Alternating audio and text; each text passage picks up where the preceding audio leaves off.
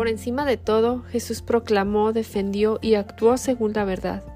La verdad era tan importante para él que prefería entregarse a las autoridades y sufrir por la verdad en lugar de comprometer su misión. Estaba dispuesto a soportar el conflicto si era necesario para preservar la verdad. Amigas, bienvenidas a este episodio número 40, donde estaremos estudiando los últimos versículos del capítulo 18 del Evangelio según Juan. Ya hemos visto la traición y el arresto de Jesús y también la negación de Pedro. Ahora analicemos el evento en el que Jesús se encuentra ante Pilato. Abran sus Biblias conmigo en el capítulo 18 y estaremos leyendo de los versículos 28 al 40. Entonces llevaron a Jesús de casa de Caifás al pretorio. Era muy de mañana y ellos no entraron al pretorio para no contaminarse y poder comer la Pascua. Pilato, pues, salió afuera hacia ellos y dijo ¿Qué acusación traen contra este hombre?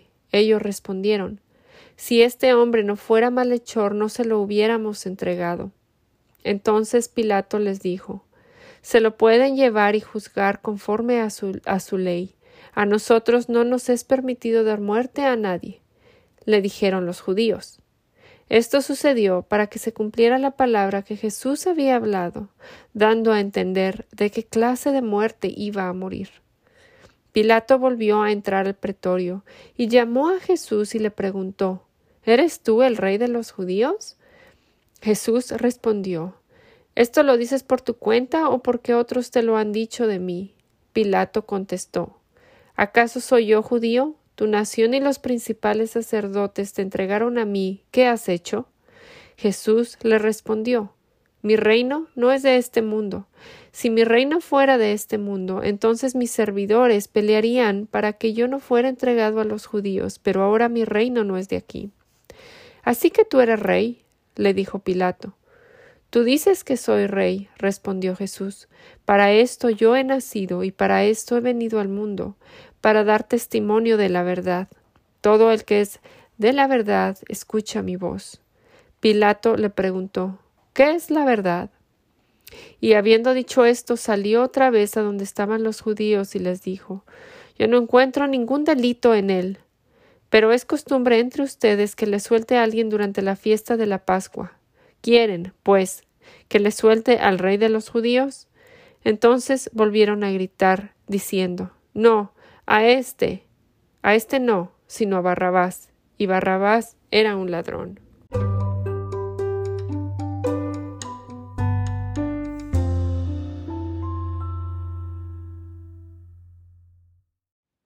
Qué ironía. Las autoridades judías se preocupaban por su pureza ritual. Creían que no podían ir al pretorio, es decir, la residencia oficial del gobernador, ya que, según sus tradiciones, el contacto con los gentiles los contaminaría. Sin embargo, estas mismas personas no se preocupaban por la contaminación interna que los llevó a buscar la ejecución de un hombre inocente. Claramente sus corazones estaban llenos de religiosidad, endurecidos y lejos de Dios. La manera que Jesús murió también cumpliría la profecía de que el Hijo del Hombre tenía que ser levantado. Si los judíos hubieran matado a Jesús, hubiera sido apedrado eh, en vez de, de crucificado, y su profecía sobre su muerte no se hubiera cumplido. Ahora, los líderes judíos no tenían la autoridad legal para ejecutar a Jesús. Aunque los romanos permitieron a los judíos seguir sus tradiciones en muchas áreas, en la gran mayoría de los casos solo un gobernante romano podía ejercer la ejecución. Esto explica por qué Jesús fue llevado al gobernador romano Poncio Pilato. Y les pido una disculpa, mi perrito está jugando con su pelota. Están escuchando su sonido. bueno, sigamos. Entonces Pilato empezó preguntando a Jesús ¿Eres tú el rey de los judíos? Jesús afirmó que era rey, pero aclaró que su reino no era terrenal. De hecho, añadió que si su reino fuera de la tierra podría llamar a sus siervos y ellos pelearían por él, para que él no fuera entregado a pesar de toda la fuerza del imperio romano. Jesús no dijo que su dominio y autoridad no incluían este mundo. Jesús reina en los cielos y en la tierra. De hecho, su soberanía es tal sobre este mundo que aquí podemos verlo mover las piezas para alcanzar en los propósitos de su reino eterno. Pilato, sin que él lo supiera, era una de esas piezas. Los líderes judíos, sin saberlo, estaban siendo usados para lograr el propósito de Dios. Ahora es importante aclarar que Dios no es el que originó esta maldad en el corazón de Pilato y los líderes judíos. Él usó su naturaleza pecaminosa de estas personas, así como la de Judas, para lograr su propósito eterno de redención. El reino celestial ejemplificado por Jesús y la cruz está basado en el amor, sacrificio, humildad y justicia y es para los judíos tropezadero y para los gentiles locura, como lo vemos en Primera de Corintios 1:23. El Rey eterno que gobierna sobre las almas de los hombres es más poderoso que cualquier autoridad, con ejércitos poderosos. Roma se ha ido, Hitler se ha ido, muchos otros reinos y autoridades han desaparecido, pero el reino de Jesús prevalece y prevalecerá hasta la eternidad.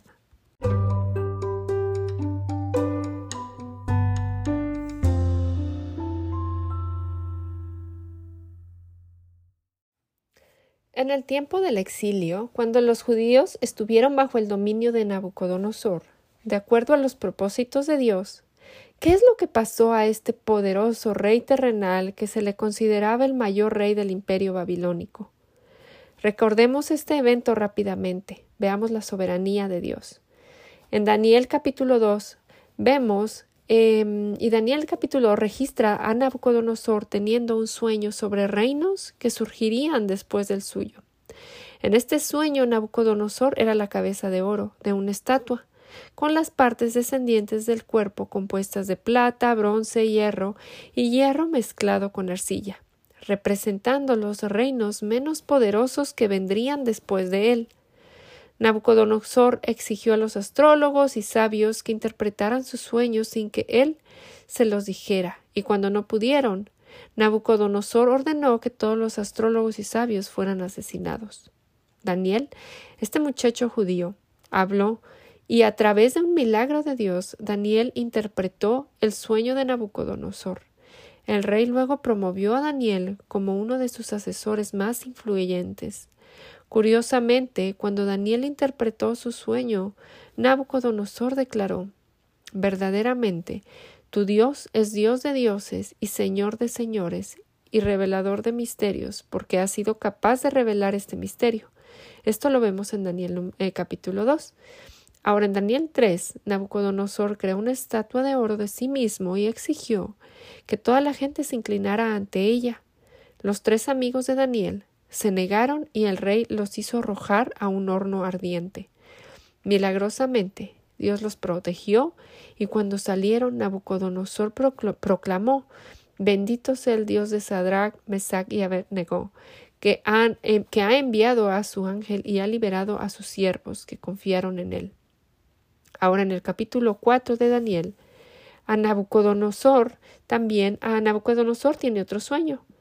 Daniel interpretó el sueño de Nabucodonosor y la informó que el sueño era una advertencia para que se humillara y reconociera que su poder, riqueza e influencia provenían de Dios a fin de cuentas.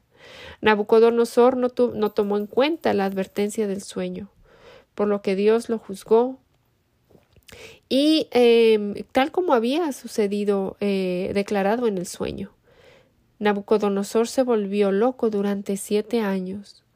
Cuando se restableció la cordura del rey, finalmente él se humilló ante Dios y Nabucodonosor declaró Cuán grandes son tus señales y cuán poderosas sus maravillas.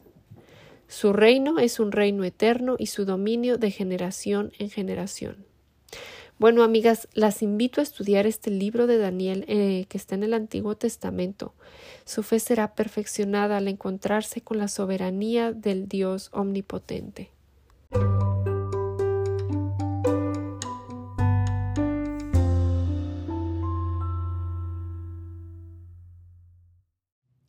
Ahora, regresando a Juan 18, Jesús le preguntó a Pilato que el propósito de Jesús para venir a la tierra era que, que debía dar testimonio de la verdad.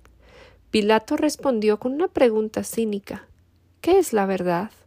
Obviamente no se había dado cuenta que estaba cara a cara con el que había dicho yo soy la verdad, como lo vimos en Juan 14. Recordemos la introducción de este Evangelio en el capítulo 1. El Verbo se hizo carne y habitó entre nosotros y vimos su gloria, gloria como la del unigénito del Padre, lleno de gracia y verdad. Porque la ley fue dada por medio de Moisés, la gracia y la verdad fueron hechas realidad por medio de Jesucristo. Versículo 17. Y también dijo en Juan 14, Yo soy el camino, la verdad y la vida. Nadie viene al Padre sino por mí. Pilato, después de terminar de interrogar a Jesús, salió a dar la conclusión. Yo no encuentro ningún delito en él. Pilato no encontró delito en Jesús porque no había delito en él. Pero a pesar de eso, el gobernador no se sometió a la verdad que estaba enfrente de él. Pilato habló con Jesús cara a cara y no entendió la verdad sobre él. La escritura afirma que todas las personas estamos naturalmente ciegas a la verdad. Nosotros podemos orar que Dios abra los ojos de las personas y compartir eh, el Evangelio con ellos. Durante los juicios de Jesús, en estos momentos finales, el contraste entre la verdad y las mentiras fue remarcable. Ahí estaba Jesús, la verdad siendo juzgado por aquellos cuyas acciones estaban bañadas en mentiras. Los líderes judíos eh, quebrantaron casi cada ley para eh, dada para, para proteger al acusado de condenas injustas. Trabajaron fervientemente para encontrar cualquier testimonio que pudiera incriminar a Jesús, y en su frustración Ah, inclusive em, trajeron algunos falsos testigos. Una vez frente a Pilato, los líderes judíos mintieron nuevamente, acusaron a Jesús de blasfemia.